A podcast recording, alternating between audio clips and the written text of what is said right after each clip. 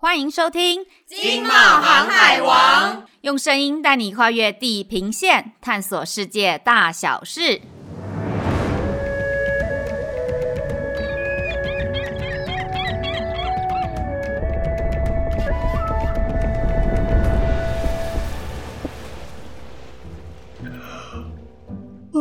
Hello，大家好，我是冒险山竹啦，我是 E。哎，你今天怎么啦？我们已经开始录音了，你感觉好像很累哎。嗯啊，拍谁啦啊！就啊就昨天晚上这个鱿鱼游戏追太晚了啊！你知道那血光十色画面实在太刺激了，就连觉都没办法好好睡耶。哦，鱿鱼游戏呀，我也有看呢，现在已经是 Netflix 上最红最红的影集了，是不是？而且它几乎为这个 Netflix 带进这个五十倍以上的收益耶。哎，不过我不知道，原来你也是 Netflix 的订户哎，你用基本方案吗？哎呀，啊，我就前阵子这个疫情居家办公的时候开始啊，这追片追太凶了。哎，等一下。导演这段可能要帮我剪掉，组长会不会听到？他就啊，反正就是家里面啊，我们每个人要看的片不一样，所以我还去加码升级成高级方案，让更多的装置可以同时收看，然后又可以看到这更好的四 K 画质。哎、我们家也是用这个方案呢，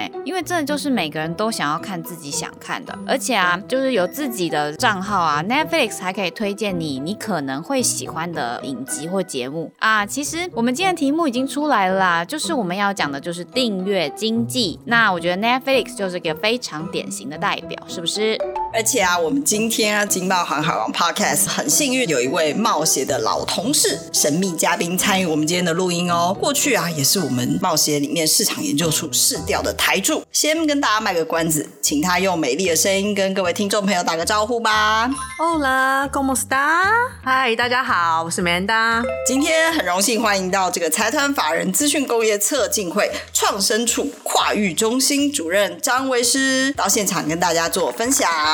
我们刚刚忘了 cue 一下老同事。好了，阿芳、多莉，嗨，我来了。哎，既然是自己人的话，这个 Manda，我们先来聊点轻松的。除了我们刚刚说的这么多的这个影音串流订阅的平台啊，哎，那请问一下，你自己还会订阅什么样很厉害的服务吗？呃，像是爱奇艺是一定要的嘛，就追剧必备的。再来就是我有订 Apple Music、Uber 跟 Uber Eats，一个是交通的，一个是吃的，这应该是上班族都必备的。我这个还蛮推荐大家像订阅像 Dropbox 啊，办公好工具。对，因为我昨天的电脑才刚坏掉。如果像 Dropbox 的话，就是你随时随地都可以在不同的电脑或者不同的载具上面都可以使用。然后最近有在考虑，就是我最近刚刚还在看我的那个手机嘛，就是在看那个 Line 的那个贴图方案。他最近不是出了那个、哦、吃到饱？对。然后有什么一个月五款贴图，或是你可以无限制的贴图，然后每个月只要付八十块或是一百块，我觉得还不错，大家可以试试看。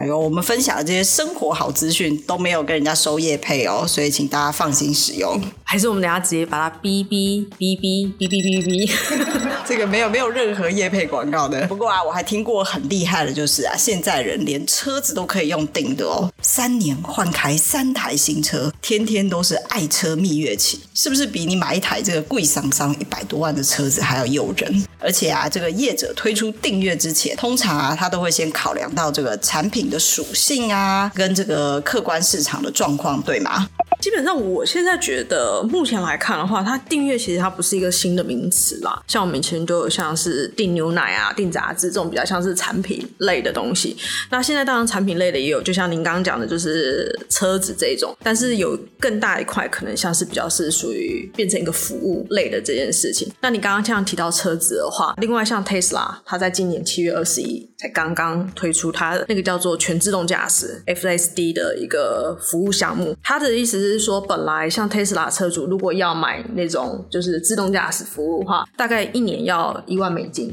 但是可能不是每个人都需要嘛，所以他可能就是在你要出远门或是这一趟旅游才需要，就是因为你可能长期开车啊，比较会劳累啊，所以你要一些这种 Autopilot 来帮你的话，它就是一次只要大概一九九美金，所以订阅也不见得是一个期间的，你可以分次。我需要的时候我就去订。订阅它，如果你只单从订阅这件事来看的话，它当然就是说我这一次订了。但是现在的订阅经济可能更考量的是说，你有没有让这个消费者重复这件事情，因为你重复才会不断的有金钱流进来嘛。所以啊，我就要请教啦，如果从客户的角度来讲的话，哎，我一次跟你买这个服务。跟我规律性的订阅，这两个的差别有差到什么？就是说我我真的规律性跟你订阅的好处是在哪里，嗯、才能够让消费者就愿意说，哎，我我干脆就不要一次跟你买啦，我就是规律性跟你订阅，我我可以得到的效益还要再更好。当然，就是我觉得订阅制来讲的话，对消费者一定是比较有优势啦，也会比较喜欢嘛，因为我需要或是我真的喜欢，我才会规律的去订这件事情，然后我又可以，因为订阅制的精神就是以客户为导向出发，然后我又可以随时的解除这个也不能算合约，就是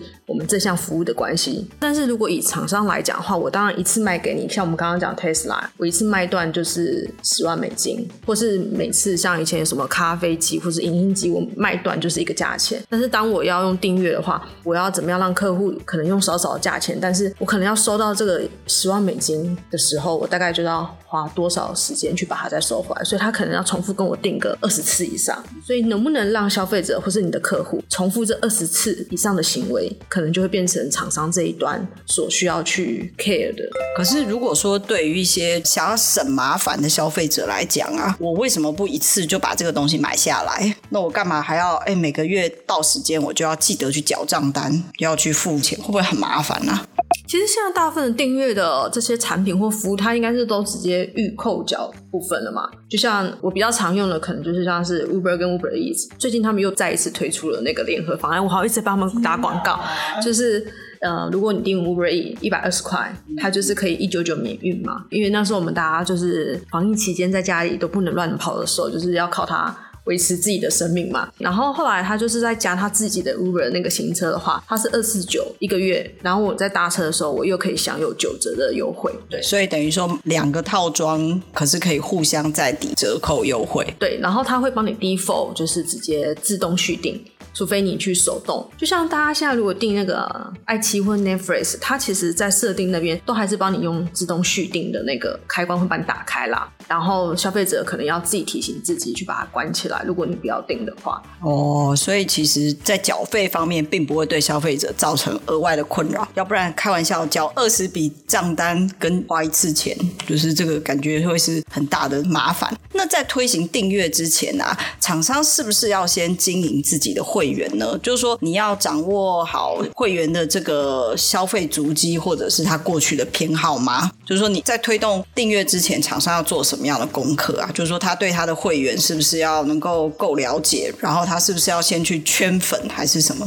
通常我们讨论到订阅经济之前，都会一定会讨论到很多，就是会员经济跟平台经济这两个部分嘛。像刚刚 Uber 跟 Uber Eats 它就是平台经济的一个部分。那会员经济这件事情，就是因为我刚刚有强调。就是订阅制之间，现在的订阅制是强调客户愿不愿意跟你继续保持关系嘛？所以当客户愿不愿意跟你继续保持关系，其实就像你的客户经营。所以它就会很像是你刚刚讲的圈粉这个动作，无论是 to C 是圈粉，你如果是在制造业来讲的话，你怎么维持良好的顾客关系，或是提供他更多的附加价值，让他愿意多跟你互动，然后让这个行为会不断的一直发生。好，那对于经营会员这一块啊，其实我们这次封面故事的采访，记者们也去采访了这个 CyberBase 以及 Easy Store 这两家系统商。那这两家系统商呢，其实他们就是专门提供这个管理订单的。平台以及自动化订阅管理机制的这种系统，所以其实啊，对于这个厂商在经营会员这一块，其实可以更轻松上手。在全球订阅管理平台 Zora 执行长啊，他也曾经在他出版的这个《订阅经济》一书中提到啊，订阅制的公司如果要推出新方案，就必须要有很快速的能力进行测试。就是说，订阅的时候啊，你的状态是持续一直在变动的。比如说，订阅模式的成功与否啊，其实很考验企业。解读订单啦、账单啦、现金流啊，甚至营收数字的能力，所以资讯工具啊，似乎是不是就变得非常的重要啊？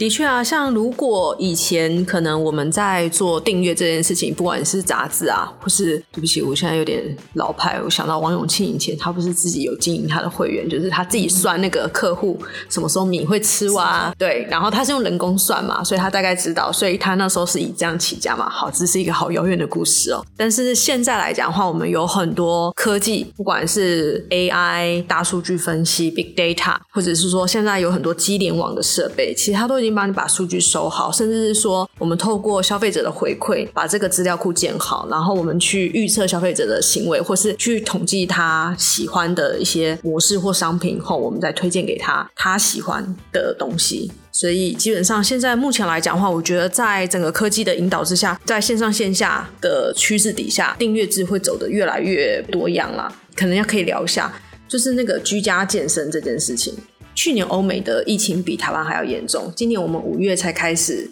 被强迫隔离在家里。其实去年可能欧美很多大部分的工作者都已经在家了嘛，那他们就卖那种所谓的健身器材、健身镜，就像现在台湾也有在做这个啊，他本来是卖硬体的啊，接着他可能就会提供内容服务。就是有教练嘛，那时候不是台湾的话是什么戴资颖陪你一起做重训啊，就是你对着那个镜子。所以现在他们会做的订阅就是，我本来只提供我卖的是这一个硬体，但是接着我会搭配就是内容跟服务，可能会有你的教练，可能会有个教练陪着你一起练，他也会根据你可能比较经常点的教练，或是你经常选的健身方案，然后再去推荐你，可能你也会喜欢什么样的教练跟健身方案。哦，所以这个真的是科技它办到的东西，对不对？要不然的话，你没有这种科技相关工具的话，你没有办法去统计说，我今天会员他常选什么样的健身方案。对啊，所以像这种本来来讲，这种健身器材它比较比较偏硬体的制造业，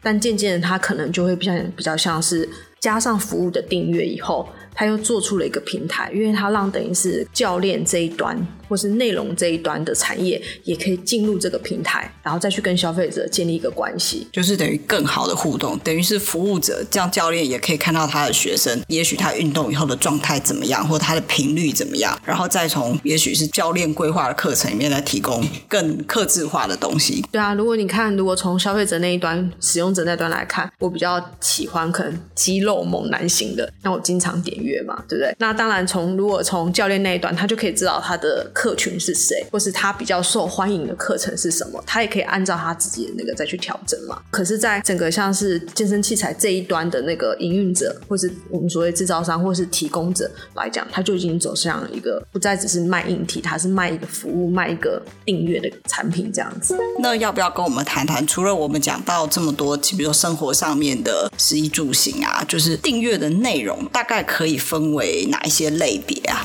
我这边就是有查一下资料啦，就是他们其实，在分类来讲的话，有一种叫做策展式的订阅，另外第二种是叫做补充式的订阅，第三种是使用式的订阅。稍微解释一下哦，策展它比较像是客制化的商品，这个就像是其实国外欧美很流行啦，台湾比较没有，就是你可能每个月付几美金，然后他会送你一个惊喜的 box，然后里面可能是衣服或者是保养品，然后你收到的时候，你可能可以把你适合的或是你喜欢的留下来，然后不喜欢的人再退回去。但是如果你有留下商品的时候，他就不会跟你收钱，然后他就会开始统计你喜欢的东西。所以他在这个来回的过程中，因为你每个月都会持续订购嘛，然后他每一次你留下来的产品当中，他就可以推论出你的喜好，所以他接下来他就会越来越精准的再把这些东西给你。哇，所以这个叫策展式。对，我看到的那个资料上面是这样说的。然后另外一种就是补充式，补充式的就比较像是周期性的订购啦，像。像 Amazon，它有一阵子它出了叫做 Amazon Dash Button，它其实就是一个按钮，它可以贴在冰箱那边，它可能一个按钮就是一个产品，像是牛奶是一个，洗衣精是一个，因为美国很大嘛。然后像阿玛总他做会员服务做得很好，因为他们在美国有那个 Prom 的服务嘛，所以他其实是否他那些订阅的客户。然后我按这个 button 以后，我就知道没有了，他就直接帮你上他的阿玛总的那个网站去订购，接下来就送过来，所以你也不需要。再就是自己去上网订，你只要按那个 button 就好。所以这比较像是周期性的，然后再来是使用性的。那使用性的话，就刚刚比较像是我刚刚讲的，它比较像是到一个平台上的使用权。我们刚刚讲到 Tesla，然后刚刚讲到那些运动器材的健身厂商，它就是变成是你会不断的重复去做这件事情。那是不是说，应该说我们讲了这么多的订阅的产业别，感觉听起来好像就是跟消费者生活比较相关的这种零售服务，好像比较。多是这种取向。那是只有服务业才适合做订阅吗？应该是说，自从科技发达以后，我觉得所有的产业都不应该把自己叫做什么产业，因为我们刚刚讲说运动器材它本来是制造业嘛，它本来是卖产品那个运动器材嘛。可接下来它是卖那一套服务嘛，就是我产品加服务这件事情。这一期的那个杂志应该有讲到像旧正南这件事情嘛，他本来是卖饼嘛，所以如果你单从他卖什么这件产品来看的话，你说他是不是食品业？他是他他卖的是一个产品，但是他后来他推的这个订阅服务，就是他觉得你初一十五啊都需要拜拜或者什么，他就帮你准备好素的三牲，然后定期送给你。所以其实消费者认真的来说，如果我只是要拜拜，我也可以直接自己去。所以我当我跟旧正南订阅这个呃服务的时候，我要求的其实是那个服务，而不是单指那个产品嘛。我希望他每个月可以帮我提供准备好，我就不用再去想这么多，然后我可以就是固定式的维持。这样关系，然后继续去拜拜这件事情，我也不会忘记，免得大家就是会容易忘记嘛。那就是呢，他一定也是在他自己的顾客关系系统中发现了，就是他的客户有这些重复购买行为，而且都是发生在这种可能初一十五这种特定的节庆或是拜拜的时候，所以他们才会推出这样的服务。对，而且我觉得这种是真的规律性，而且你会需要，又常常会忘记，因为毕竟大家不会去记农历今天是几号，对不对？应该是说现在的年轻人可能会。稍微就是可能还是觉得有拜有保佑，或者是可能家里还是要拜拜嘛，但是自己很容易忘记嘛。大家职业妇女或者什么都忙嘛，但是又想要符合自己的心理信仰或是家里的规范化，大概我觉得这是一个很好的服务啦。而且我觉得对旧振南来讲啊，它等于是多一次的接触。他的顾客的机会，要不然你想想看你，你的饼卖出去，好像这一次的消费就结束了。那如果你今天又想到说，我推一个订阅出来，哎，我初一时我都可以去问候一下我的客人，这个饼寄到，也许放一个什么很温馨的卡片或什么，你就多了一次让消费者跟你的一个连接的互动机会。我觉得这真的蛮聪明的一个方式。就像现在前一阵子因为疫情的关系，我们不是居家，大部分都居家工作，因为我们三级警戒这件事情嘛，所以其实有很多卖菜的菜贩。或是一些小农，他不是就会开始，可能就是每个月你给我两千五或三千，然后每周帮你送配好的菜到你家，那种也是另外一种订阅。然后这种东西应该也是说，随着大家的消费习惯的改变，加上一些科技的发达，才会有这样子的订阅服务出来。像现在很多家庭主妇应该都对这种服务应该都还蛮接受的啦。就等于说，你帮你的真的消费客群省下时间，或者是说帮他带来更多的效益的时候，他就会愿意去订阅这个服务，对不对？也许不一定是价格上面的考量，可是如果我今天很方便啊，我就是诶一个月订一篮菜，然后随时就会有最新鲜或者是当季的时蔬就会寄到我家里面，那其实听起来是蛮诱人的。对啊，所以你看嘛，就是在这件事情来看的话，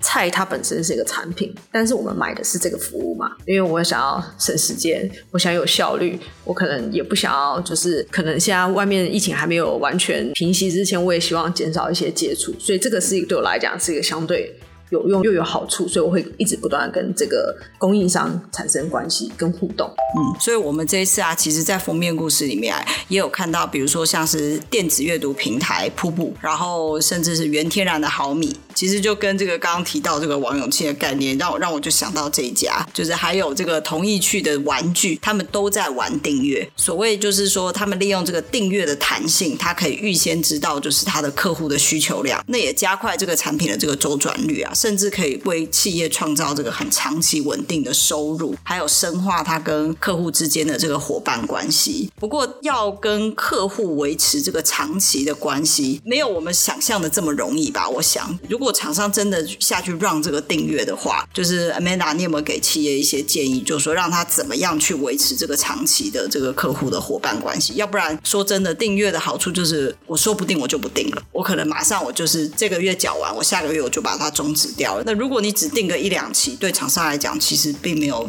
对双方啦，双方来讲都没有造成什么好处嘛。所以维持这个长期的这个客户的关系是很重要。那对于这一点，你有没有什么建议给我们的业者？应该是说，现在的订阅制的确就已经呃跟以前不一样，是以前可能就是我有什么东西，然后消费者或是客户他去买什么，但他可能必须，所以他固定买。但现在是有太多选择了，所以你怎么样提供更好的附加价值，或是一些惊喜感，然后甚至是超出他所期望。我们刚刚都有一直提到，不仅是产品这件事，还有很多时候我们要的是一个服务。然后，如果你在这个时候有提供这些东西，才会让你的消费者粘着度最高。因为订阅经济它后来会很强调就是客户流失率跟续约率这件事情。因为我们刚刚讲嘛，你可能本来一次卖断的那个收费，可能接下来要到二十次以后才可能把整个钱收完。另外一件事情，可能就像是说。会员经济它也不一定是所谓的订阅经济。我们这样子来讲好了，你们有没有那个 Seven 或是全家的 App？那个 App 就是一个订阅，但是你会不会重复的使用它，它就要提供你更好的服务嘛？所以像那些 App 里面，它会给你什么？寄杯优惠啦，或者是买一送一啦，寄杯以后再送给我朋友嘛？对，所以他会要创造很多的新鲜感，或是他有一些很多的服务在里面，他才会让你的会员停留在里面。那就像很多 YouTuber 嘛，就是小朋友应该都很想要当 YouTuber 这件事情，大家也可以注意看，我们去订阅这个 YouTube 是一个订阅行为，但是当他们在讲说我怎么跟客户产生关系的时候，现在有很多 YouTuber 他们都会说，那你一个月再多给我七十九块，我给你看更多的内容，或是我给你看幕后花絮，或是我给你呃我们的联名 T 恤，它就有很多周边。边会再提供，甚至有些 YouTuber 会教你，就比较知识型，他会告诉你说，哦，那我们怎么样？呃，让你学会一个主题，怎么会去收集资料啊？怎么样去剪片啊？就是如果你订阅我，然后你还变成我的会员的话，我可以给你更多的服务，就是额外的一些附加价值的东西。哦，对，其实利用周边来吸引人，其实也是一个，反正就是给消费者那种感觉，就是哇我有贪丢啊！我除了订你的之外，我还获得更多，或者是。有时候有那种惊喜的感觉，就哦，你又多送我一个礼物，感觉好像是哎，我生日特别关注到我那种那种感觉哦。应该说不止呃服务业或是制造业啦，其实现在比较讲的订阅都会讲，会把产品这件事情变成是一个服务的概念，就是等于说我今天不是只有做产品卖产品，可是我更多的是要去想到我后面使用这个产品的人他的心理需求，或是他实际需要的东西是什么，等于把它服务化。那听起来就是订阅会带来很多。这个实际上的价值跟实质的利益，我可以鼓励业者，就是拓销海外市场，也用订阅这一套的机制去 run 吗？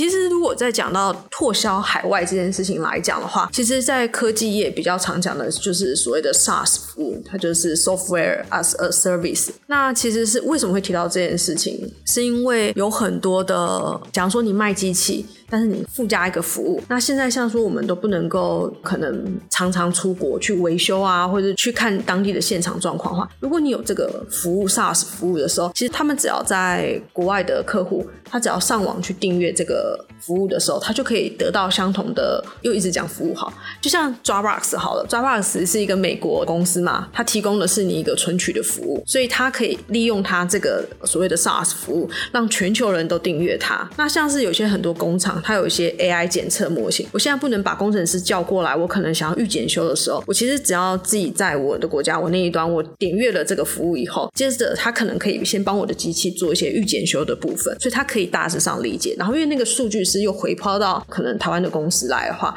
其实工程师在这边就可以直接跟他先做一个比较初步的。故障排解之类的，反而是更快的服务到你海外的客户，对不对？就是说，假设你有提供订阅的话，你就是很快可以掌握到客户使用你的产品的状况，因为反正后面是有一套数据系统。随时在收集这些资讯的，所以现在很多设备商的话，他们就不只是在卖设备，他们还有就是可能在从 data driven 来看的话，他们会把这一套当成他们的收益流的一块。这听起来真的蛮重要的。好，那我们听了这么多这个订阅经济啊带来的有用资讯之后啊，听众朋友们是不是先该帮我们把这个经贸航海王 Podcast 订阅起来呢？我们今天的节目啊就即将到一段落啦，非常感谢 Amanda 这个百忙之中啊抽空到现场。来帮我们录音分享哦。那我们还有更多的资讯呢，也欢迎大家参考五百七十八期的《经贸透视双周刊》订阅经济学价值客户新关系。我们下回见，拜拜，拜拜。